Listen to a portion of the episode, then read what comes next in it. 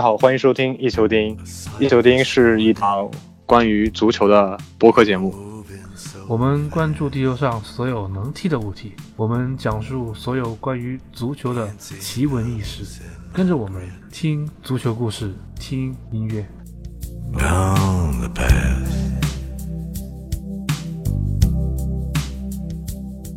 And I miss you so much. There's no one in sane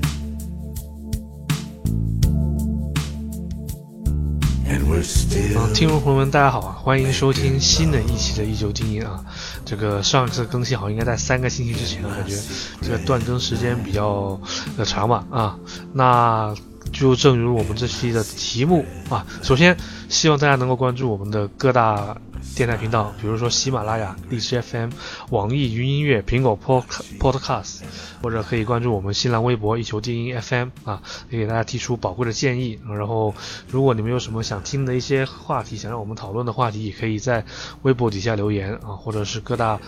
FM 平台下留言，我们都能够及时能够收到你们的建议，会给大家做这样一个正反馈嘛。那既然我们好像都呃断更了一段时间，其实我们还是说一遍，说句实在话，还是暂时没有找到一些非常有话题性的话题嘛。那我们今天这期节目啊，其实也算是因为这个事情其实也过去蛮久了，那我们就这期节目啊，就我跟红肠两个人啊，给大家稍微讲讲啊这个这么一个事情。来，红肠先跟大家打个招呼吧。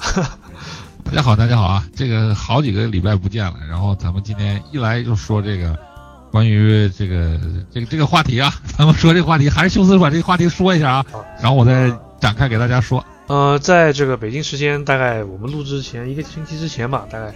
具体哪天我我就忘记了，就这不是这不重要啊。那国际足联啊，每年的 FIFA 这么一个奖就颁发了这么一个奖项，那其中呃，其实这个国际足联最佳足球奖里面有包括。比如说最佳男子球员、最佳女子球员、最佳男足教练、女足教练，呃，杰出贡献奖、公平竞赛奖、普斯普斯卡什奖，还有最佳球迷奖等等等等的。但这今年这个奖感觉非常不太平啊，至少在我们的国内的各大论坛啊，都会产生了非常大的争议。呃，主要的争议点其实，其实我从个人观点来说，其实最佳男子球员、最佳女子球员和那个普斯卡什奖，其实都这三个奖，其实都蛮有争议的啊。当然。可能，当然，我们这期的重点，我们可能会在这个最佳男子球员，还有这个普斯卡什奖这里面进行一个讨论吧。呃，但最佳女子球员我这里就一带而过啊。呃，这今年的最佳女子球员选的是马塔啊，这个马塔这个球员，肯定很多球迷都非常的非常的熟悉啊。当年的巴西的这么一个女贝利吧，是吧？但随着呃。前就是可能错过了巴西女足比较强盛的那个时代，那今年让人拿了个最佳女子球员，其实呃我没有，但我没有仔细去关注女足啊，但是很多人觉得这个打假啊就有点，就马塔能拿拿到最佳女子球员，感觉就是有点不太让人能够信服啊，有这样一个。当然，更加引起争议的就是我们接下来要重点谈的两个奖，一个是分别是最佳男子球员，还有这个普斯卡什奖啊，那。FIFA 作为这么一个国际足联的官方组织啊，呃，给大家那么一个颁了一个最佳球员，尤其是今年是一个世界杯年，他把这个最佳男子球员的评选的结果，应该不是他选，是国际足联这个奖的评选结果的获奖球员是莫德里奇啊，皇家马德里队的中场球员啊，克罗地亚队的队长，呃，好像是队长对吧？带领克罗地亚杀进了世界杯决赛，肯定是队长，最后获得了这么一个。最佳男子球员的奖项啊，呃，传在这个颁奖前呼声比较高的球员 C 罗啊，并没有获得，就是因为 C 罗和梅西都双双缺席这个颁奖典礼啊，这个所以也引起了，而且这个结果也引起了非常大的争议。那其实啊，我先先请先先请我们的这节目的特约专家评论特约专家评论员红船啊，来说说 呃，就是莫德里奇呃拿这个奖，其实。他的荣誉上面，我觉得问题不是特别大，尤其是他在皇马拿到了欧冠冠军，对吧？可能数据个人数据上面被比那两个梅罗甚至是萨拉赫也有一些差距，但是他在世界杯上的表现，破呃帮助他赢得了这次的一个最佳男子球员。那啊铺垫这么久，最后还是有请我们的无偿来给大家来，不是不是，咱们咱们咱们我我我我直接来说吧，我说直接来说吧，别咱不咱别铺垫了，好吧，咱别铺垫了。是这样的，这个咱们跟大家也聊了这么长时间了啊，这个就小一年了，来咱们来这个做这个节目啊，我就直接跟大家说了我自己的看法啊。我是觉得呢，莫德里奇呢拿这个奖呢，其实啊是首先说莫德里奇不是在他最佳的状态下拿这个奖，有的时候咱们真应该想到啊，这一个球员能拿到一个。这种啊，个人里程碑式的这样一个奖项，其实是，呃，真是按照虎扑的大家的这个平时的这个这个叙述方式，就是个人的成功呢，不光要靠个人努力，也要看这个历史进程。今年呢，呃，梅罗本身啊，这个是一个世界杯年，然后呢，梅罗两个国家队啊，就是梅西和 C 罗的国家队表现的都没有那么有竞争力。所以在这个事情就是说，本来他两个国家队的比球队相对来说竞争力就也不是特别强啊。对对对对对，所以这个事儿有这个事儿打底儿，所以呢，莫德里奇在世界杯上拿到一个世界杯亚军的成绩，我觉得其实啊和这个事情是这个相关性是非常大的。大家就是这个今年最重要的赛事就是世界杯嘛，然后这个时候莫德里奇带队拿到一个呃世界杯的亚军，我觉得这是。挺不容易的，而且相对来说呢，这法国队啊，法国队整个球队里头，你看格里兹曼、姆巴佩、博格巴，然后后防线是哈德瓦拉内，再加上也也许啊，咱们还可以算上这个呃什么呀，雨果洛里，这些人呢都是一个比较相对平均的这么一个状态，互相都分票，而且在互相在这个球队里，在各自的俱乐部里都不是绝都不是这种啊，在俱乐部里头这种叱咤风云的，能能能这个达到梅西啊、C 罗这种状态的。然后都是属于那种，嗯，相对的梅罗啊，相对梅西、C 罗都是属于那种二线，就相对他们两个来说都是属于这种二线球星了。然后世界杯的时候呢，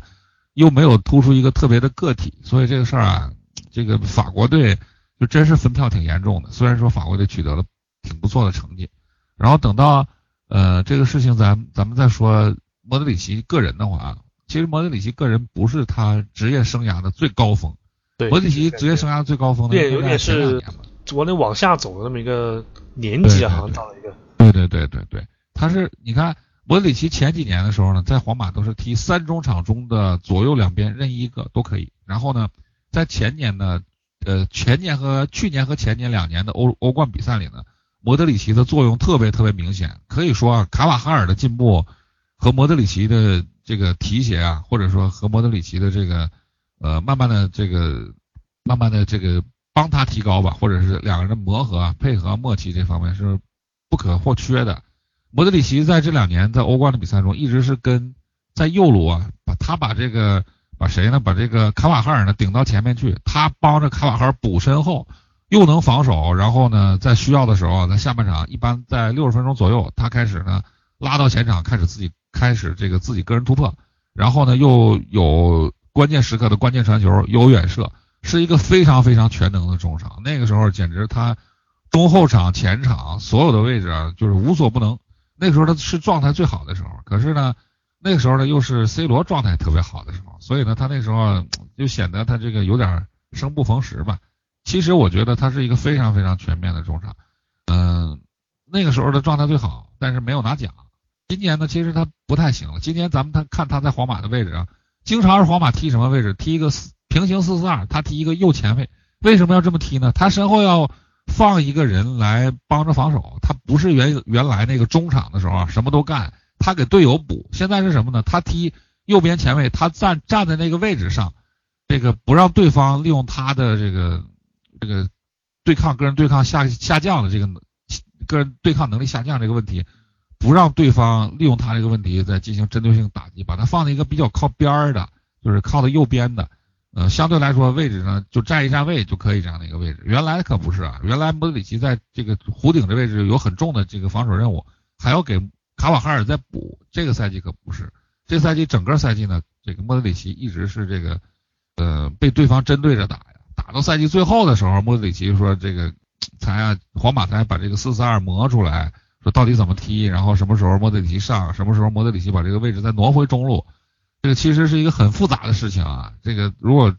再展开跟大家说这个战术战术安排，我觉得其实有点繁琐了。咱们只要知道一件事情，就是莫德里奇这个赛季不管在皇马和这个克罗地亚都是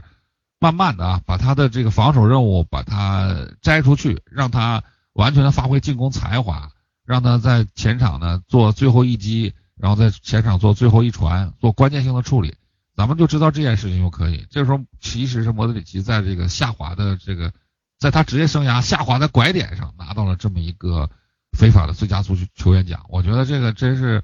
怎么说呢，有点儿这个就是天上就是上天注定你要拿这个奖的感觉。因为 C 罗和梅西也确实这个赛季呢，也这个赛季赶到世界杯这个节点，确实也没有拿出特别拿得出手的成绩。所以说这个时候呢，莫德里奇这时候站出来，呃，我觉得是还是还是可以理解。我觉得这个在成绩上，在个人表现上是有这么强的重要性。我觉得啊，就纯从从这个对球队的作用来说，我觉得呃是有合理性的。我首先认为莫德里奇呢拿这个奖是合理的。并不是说像很多球员、球迷说的啊，说这个不是 C 罗或者梅西拿，呃，不是水平最高的人拿就不合理。就像这个有一年，之前也也有一些争议啊，咱们在之后再展开说。但是我觉得呢，今年莫德里奇拿是有合理性的，而且可以理解，而且我也觉得，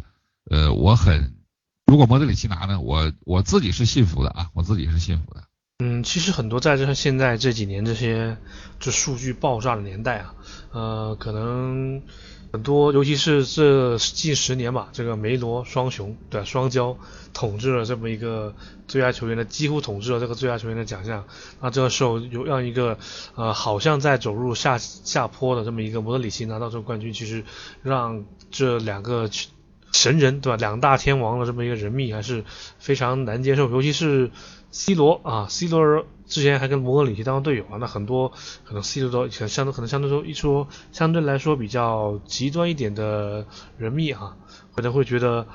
摩德里奇在俱乐部的发挥其实也是靠这么一个 C 罗的一个帮助，而而且很多球迷会指出说，摩德里奇在这个欧冠决赛上的表现，其实呃其实皇马赢。赢欧冠，罗德里奇，你说不能说他没有功劳，但是感觉还并不是最突出的那个，就是很多呃球迷对于这么一个莫德里奇得这奖有这么一个质疑的声音存在吧。当然，我个人觉得，其实这个奖如果换个新面孔，其实，在某种意义上来说，我们也要不得不承认，就是梅罗的时代可能很快就要过去了啊。可能这一代可能听我们节目之外，可能一些新点球迷，呃，就是。可能会觉得，对吧？总是总要走入新时代嘛，是吧？像这些老球迷对吧？甲被意甲支配的年代，对吧？很多球迷没有经历过被英超支配、被英超支配的年代啊。然后英超支配完之后，就是这梅罗双雄支配这个世界足坛这个年代。其实我觉得，呃，也算是一个趋势吧。可能国际足联刻意不给，呃，当然。背后有什么操作，这也就我也不知道，对吧？我也不是某大知名的大 V，是随便这个人什么什么历史发明家之类的东西啊。但是我觉得，如果是有个新的东西，我觉得还是能够能够说明，还是国际足联还是希望能够打破这样一个军事啊。毕竟这两个球员一直这么嗨，这么这么浪啊，让对其他球员是非常不公平。尤其是呃，其实如果这次的。这个国际足联这个 FIFA 奖，如果给了萨拉赫，其实我觉得争议也没有这么大，对吧？毕竟萨拉赫他在利物浦这赛季的表现也是有目共睹。当然荣誉方面可能会差一些。呃，世界杯表现的话，只能说由于由于受伤啊，表现一般般。对对对。所以，当然给萨拉赫的话，因为呃，莫德里奇为人被人诟病，另外一个原因就是他的个人数据上并不像其他几位候选人这么优秀啊。毕竟这个萨拉赫也是有单赛季四十四球吧，然后 C 罗虽然啊，当然不能跟 C 罗跟梅西两个 bug 比，对吧？但是这种表现有够，就是至少是大家会觉得是个上升期的一个球员啊，给这样一个奖项。但最后因为荣誉方面问题，就是你说 FIFA 在这个世界杯年把一个奖给一个一个冠军没有获得的球员，我觉得也是说不过去啊。所以我觉得，对对对对。但从那个情感上来说。嗯，我觉得呃，其实哎不好说吧。最后如果萨拉赫拿了啊，也是有这样的争议。就算这次这这次让 C 罗拿到了这么一个最佳球员，也会产生争议，对吧？他会觉得你的世界杯表现也不怎么样，对吧？法国怎么怎么怎么样，怎么怎么样。所以说啊，今年呢，其实这个最佳球员我觉得还是挺难评的哈，是吧？是的，真的挺难评，挺难评的。咱们说说这个球员的具体情况啊。首先这么多年。这个咱们看 C 罗拿这么多年连着拿了几年的最佳球员，但 C 罗的在皇马的重要性呢？怎么说呢？他一直很重要的一环，但是一直有一个呃和梅西球迷特别针锋相对的这么一个观点，就是梅西在进攻线上啊，不管是传球、个人突破，然后射门，几乎梅西是在进攻线上所有的工作都在做。然后呢，C 罗就是在锋线上负责把这个球打进去。他这做的工作相对梅西来说呢，这个要这个要怎么说呢？要要相对来说要专精一些，梅西更全面一些。有时这个球迷这个时候啊，球迷就会想，到底是梅西对这个进攻的加成更大，还是这个 C 罗对这个进攻加成更大？梅西呢，可以说他把自己整个这个巴萨的锋线都撑起来，所有的东西都是围着他来转。嗯，所以这个奖项怎么说？感觉我们说了个巴萨的进攻，对吧？就感觉这是一种思路。就感觉我们说了这么久，反正也没什么思路啊，感觉什么没有说，打在最原厂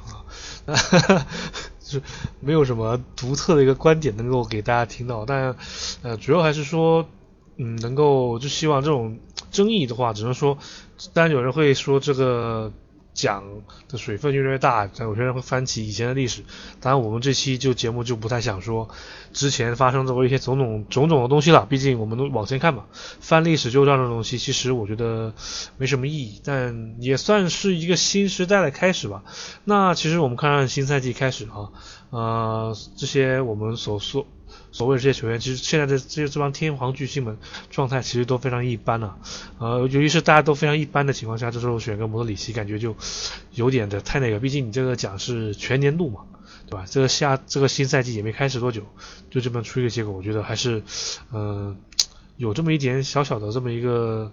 问题所在吧？啊，嗯，首先咱们看这两天呢，这一两天啊，这个我还给大家播了好几场球，我觉得这是一个。挺有意思的一个历史的这么一个点吧，足球历史上这么一个点。这两这两场比赛呢，就是巴萨、皇马连续都输球的这两场比赛。大家都想，这巴萨、皇马怎么回事？这怎么跟前两年的这个竞争力啊，跟前两年这统治力完全的情况完全不一样？今年丢了好多的分，到底是因为什么？大家又在想啊，梅罗现在都在下滑，到底是什么原因导致这个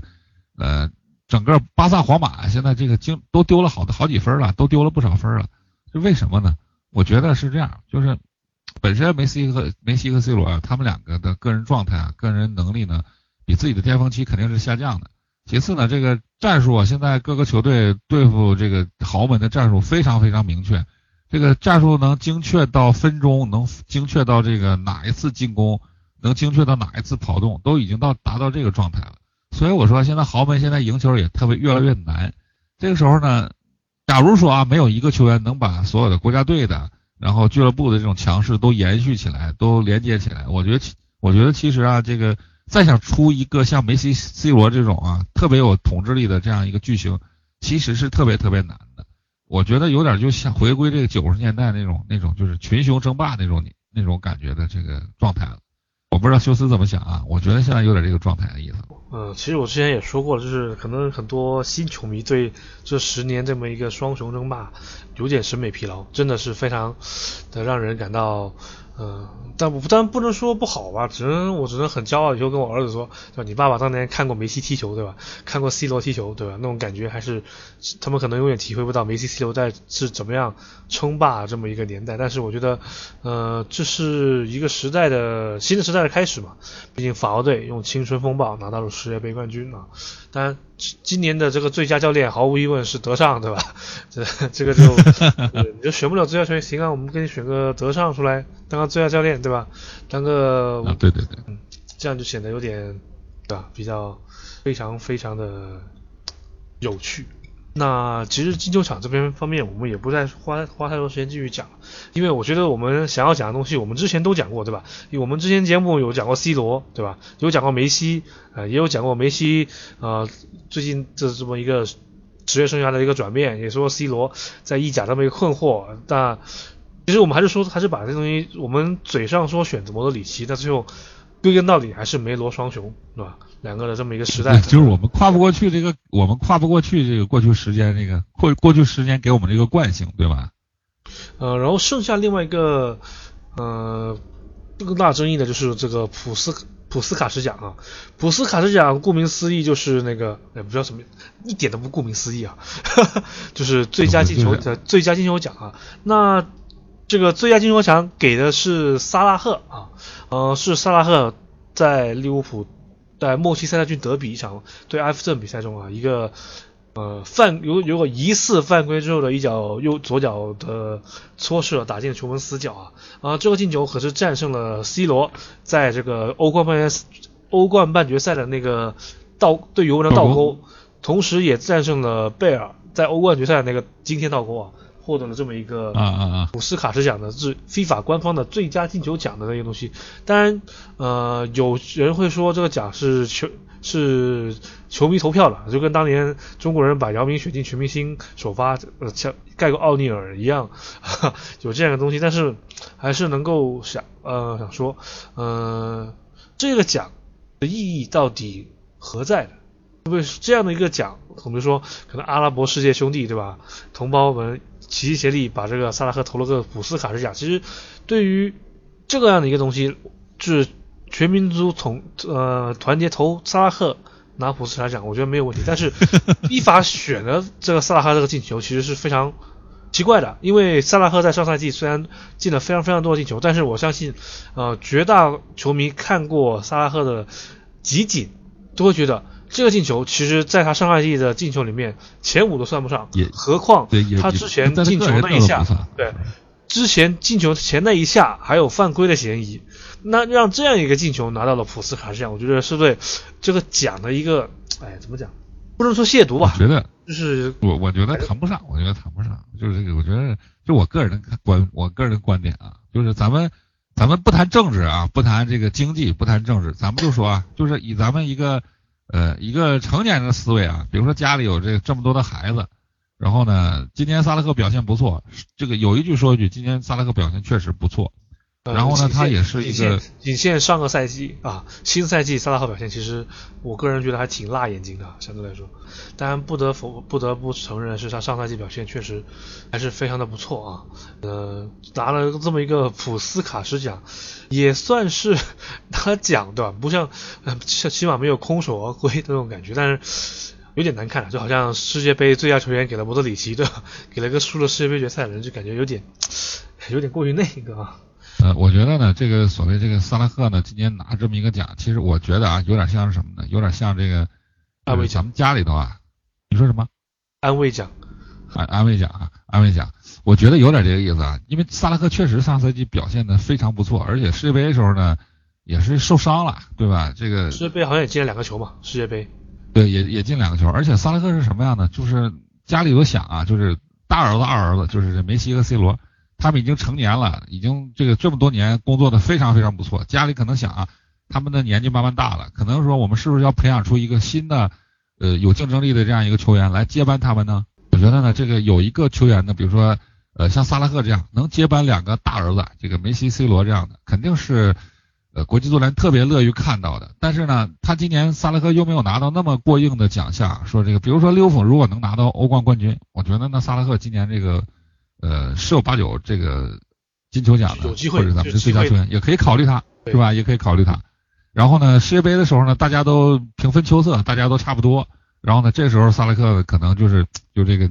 新人往上冲的这股劲儿啊，可能是谁都拦不住大家都会觉得这个把这萨拉赫的奖把萨拉赫的选票什么放冰箱冻一下，这个？对对对对对。但是你看现在这现在的情况呢，就是萨拉赫又没有拿到最关键的欧冠的欧冠的这个奖杯，然后呢，世界杯时候又受伤了，然后这个时候又是大家很看好的这么一个能接班梅西和 C 罗这样的这么一个球员，呃，所以这个时候呢，非法给他这么一个奖，我觉得啊，其实。咱们这个时候就是纯粹讲说公正公平，就是咱们现在也都生活生活了这么多年，也都工作了这么多年，有没有什么情况是说咱们就是绝对公平的、绝对公正的？其实这个事儿也大家也就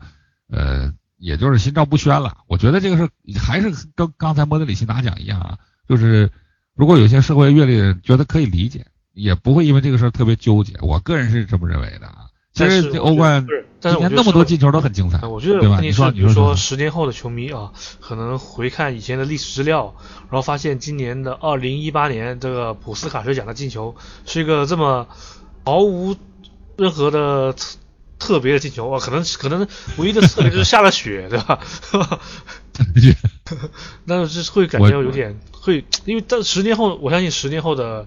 呃球迷啊，无论是看那个进球或者听我们节目，对吧？十年后啊，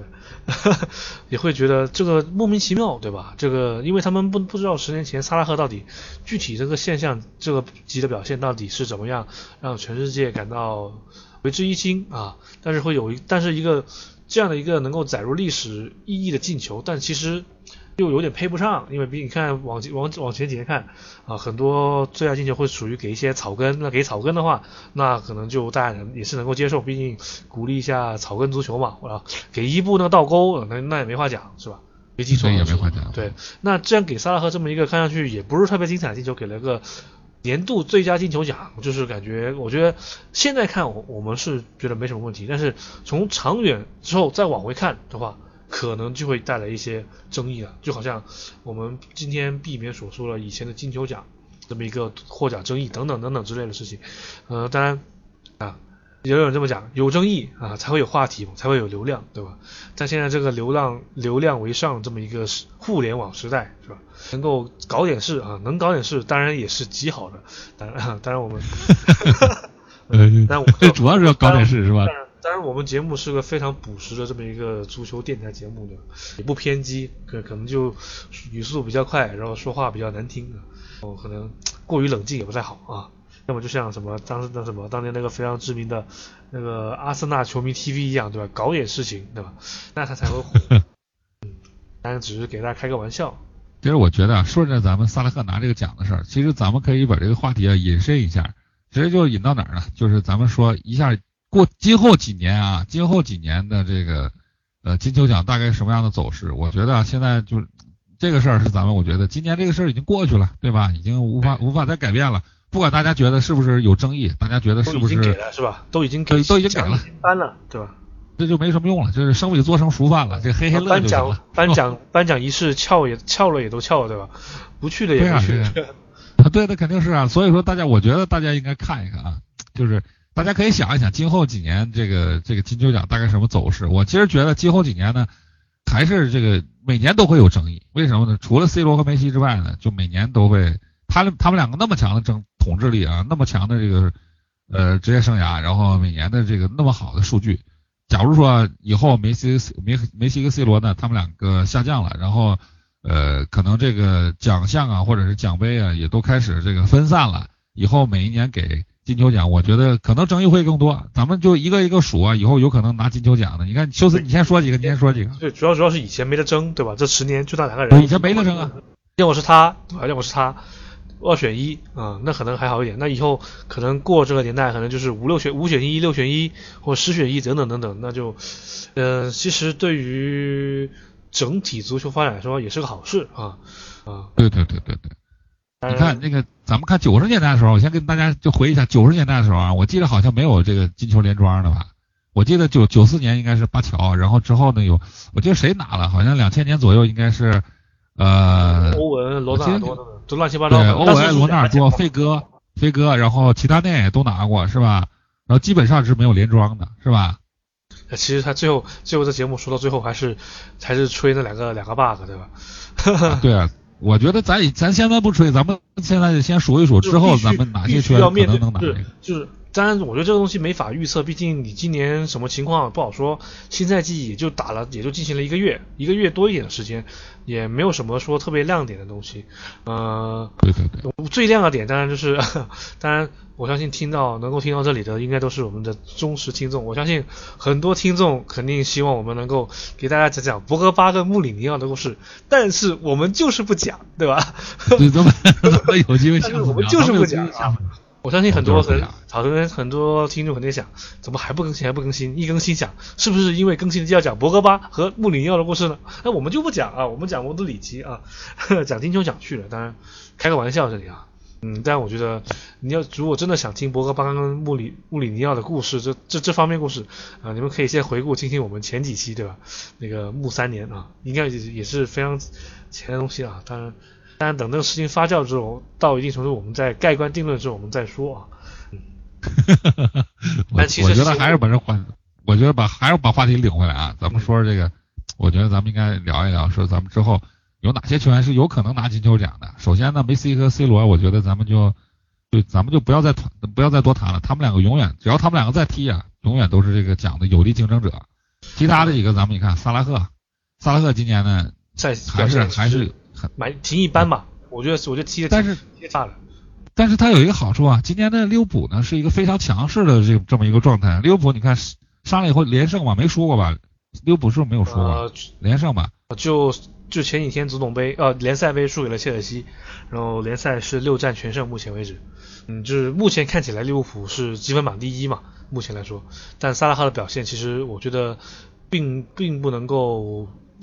对吧？并不是特别能够说明什么，但是呃，金球奖候选，我觉得其实能选的人还是蛮多的，因为呃，如果如果这赛季开欧冠什么光景，毕竟世界杯过来啊、我觉得广大的这些球星们感觉都陷入到一个兴奋期后的一个低谷啊。就是我们看新赛季，其实呃各大球星表现其实都非常的一般的、呃，最初最初、呃比如说英超射手榜第一是米特洛维奇的富勒姆。然后一西甲射手榜第一是安德烈席尔瓦，对吧？在 AC 米兰被人黑的黑的半死，人家拿西甲了，就是吧？对啊对对，所以就是整个事情，然后国际米兰也踢了一坨翔啊，对吧？是吧？国际米兰就是给寄予厚望，反正现在感觉就是属于世界杯之后的这么一个低潮期，我觉得还得再看看。但你说要咱们咱们说还有好多球员，你看，嗯、就咱们能想啊，这个虽然说这几有很多球队呢，就是这个状态整体球队跟状态也也不是特别好，但是咱们还是能选出很多来的。其实，嗯你看，呃，嗯这这但是其实现在啊，你看跟萨拉赫比呢，现在都都是都是稍微都是稍微差一点儿。你看，咱们这么说啊，今年的这个格里兹曼到了马竞，马竞这个赛季开始没怎么赢，好像刚上一轮才赢一场比赛吧。格里兹曼状态也不是特别好，这个起码说球队这个状态不是特别好。然后呢，姆巴佩刚刚输给利物浦，姆巴佩那场比赛呢发挥个人还是不错，但是呢，姆巴佩还是没姆巴佩和内马尔合体还是没踢过利物浦。那场比赛呢，内马尔发挥也一般。这个姆巴佩在那场比赛呢，连续好几次的脚后跟儿非常脚后跟儿传球啊，处理球都非常精彩。但是呢，姆巴佩那场比赛还是没有带领球队到一个巴黎的中。场失势太严重，对对对对，你看，而且咱们这时候就想啊，你看这个内马尔当时去巴黎就是想啊，我在巴黎呢，我这边这个竞争力特，我这个联球队呢在联赛里竞争力是特别强，然后呢，其他队其他球队在联赛里面跟我们队友没法形成竞争，我就以后呢就把专心去踢欧冠就 OK 了。可是啊，最后发现他就是联赛没有竞争力，可是他到欧冠的层面上，他还是没有这个他他们想象的啊，多投入精力还是没有他们想象的那么顺利，又输给利物浦了。那咱们说明什么？这个也许咱们现在啊，要给顺便给内马尔或者姆巴佩开个会，去巴黎的选择不是那么正确。我觉得啊，他们这个是这是一个问题。然后呢我觉，得，我觉得有更有个更加有希望的人是阿扎尔。阿扎尔其实在这个所谓的第三人这个排名，其实应该算是这十年里面最多的了，就是比较不错的了，比较不错的。对然后这赛季其实，在孔蒂的率领下，不是不是什么孔蒂啊，在萨里 对 萨里的率领下啊，就是踢的还行啊。呃，刚刚也进了一个非常漂亮的进球，对吧？打了普斯普斯卡什贾的脸，对吧？联赛杯那个进球 啊。当然这也是后话了，但我觉得呃阿扎尔、扎拉赫，嗯，还是还也是还是有机会的。当然，其实最大可能性还是那两个人。这两个人没有别的，其实别的球你别的球星呢也这时候不太不太好冒出来，而且还有什么这个中场这些球员呢？你看中场，你你看咱们是在这个 C 罗走了以后啊，C 罗从这皇马走了以后，你看 C 罗在这个皇马这边有一个权力真空，这时候呢没这个贝尔非常想补上去，可是贝尔没补上去，所以就是皇马能不能出现下一个金球奖呢？暂时我觉得可能性不大。你看队里这几个人啊，本泽马大家都都知道啊，是一只锅。然后呢，贝尔呢，也现在也没有那么好的表现。然后呢，就队里剩下的人基本上权重都差不多，伊斯科呀、莫德里奇呀，然后托尼克罗斯啊，再加上后边的瓦拉内，大家也不知道大家怎么想，不知道大家知不知道啊？这个拉莫斯应该是投给瓦拉内了吧？好像是好好多人好像就是都把这个金球奖这个投票投给瓦拉内了。这时候瓦拉内又变成这个皇马之后的一级，为什么呢？因为拉莫斯年纪大了嘛，这个慢慢的竞争力下降，可能最后皇马的防线统治统治权就是归这些了，归瓦拉内了呗，对吧？这个皇马现在处于一个这个新老交替这么一个阶段，皇马想再出一个金球奖，暂时这两年可能是可能性并不大。他现在没有这样一个 C 罗这样的一个巨星，对吧？嗯，所以最后然后呢这个结论是，所以最后我们结论还是还是他们两个，还是这 别说了，不要浪费大家。这这咱是不是他们两个啊？咱们得看，咱们得看。一个是什么呢？这个梅西，梅西今年能不能拿，就是欧冠上能不能再去，这个怎么说，再续前缘呢？C 罗到了新的球队，到了尤文以后，能不能在欧冠上也帮助尤文在欧冠上打这个突破最后一步呢？这个不是一个挺严重的问题吗？对吧？这个是一个，呃，就是明明摆在明面的这个实际的指标，对吧？其实这个指标如果不突破，肯定是不行。然后最后曼联拿了欧冠冠军，对吧？那就有趣了。对，曼联拿了欧冠冠军，那就那那就这个时候啊，就又来到了又另外一个会场啊，就是关于这个俄和 博格巴的故事。说不说了，我们就不这这就不要讨论这种额外的话题。那其实我们这期也是简单的说说这么一个呃金球奖吧。可能我个人感觉录到现在，我觉得我们这期的这个没有并没有什么特别大的论点，就是一个简单的就聊一聊啊，看看这看法。毕竟呃，我个人是觉得现在至少到新赛季为止啊，现在这足球这个纯赛场上的东西并不是特别多让人兴奋的。可能世界杯之后，大家进入到一个闲者时刻，对吧？我相信应该应该在大概十月份、十一月份之后啊，我相信这个整个的欧洲足坛会有发生更多各样的事情，到时候我们会给大家及时的更新我们的这么一个电台，对吧？我个人觉得这样不行啊，对吧？老断更断更，隔一两周，怎么隔两？现在能隔一周更一次，那隔两周更一次，那不隔一个月更新一次，肯定不合适，不合适啊！这点我们要，对吧？要点名批评一下某位现在不在场的啊，可能会被剪掉这段话，啊、但是我还是要说啊 啊。他肯定剪掉你，他肯定会剪掉你啊！好啊，那我们这期的节目啊，就先到这啊。最后，呃，祝大家国庆节快乐，对吧？中秋节过去了，最后祝大家国庆节快乐啊！国庆七天小长假，大家在这个记得记得多循环多多循环几遍啊！对，多多能看啊！这个国庆期间的好多场球啊，欧冠好多场球，而且我跟大家说，欧冠的这这场这周的欧冠，国庆期间的欧冠呢好没有多少场，好像四场吧，几场是呃是付费的啊。大家这很之前很关心的这个呃欧冠付费的问题啊，这个在国庆期间呢还是得到一定缓解啊，好多的重点场次都没有收费，这大家是可以很高兴的看球了啊。这是我先跟大家透露一下，然后呢。我不知道谁知道这个事儿，就是咱们还是重新祝大家这个国庆节快乐，大家玩的高兴。嗯，好嘞，好，好嘞那我，们这期节目就先到这，我们下期啊再见，拜拜。再见，再见，拜拜。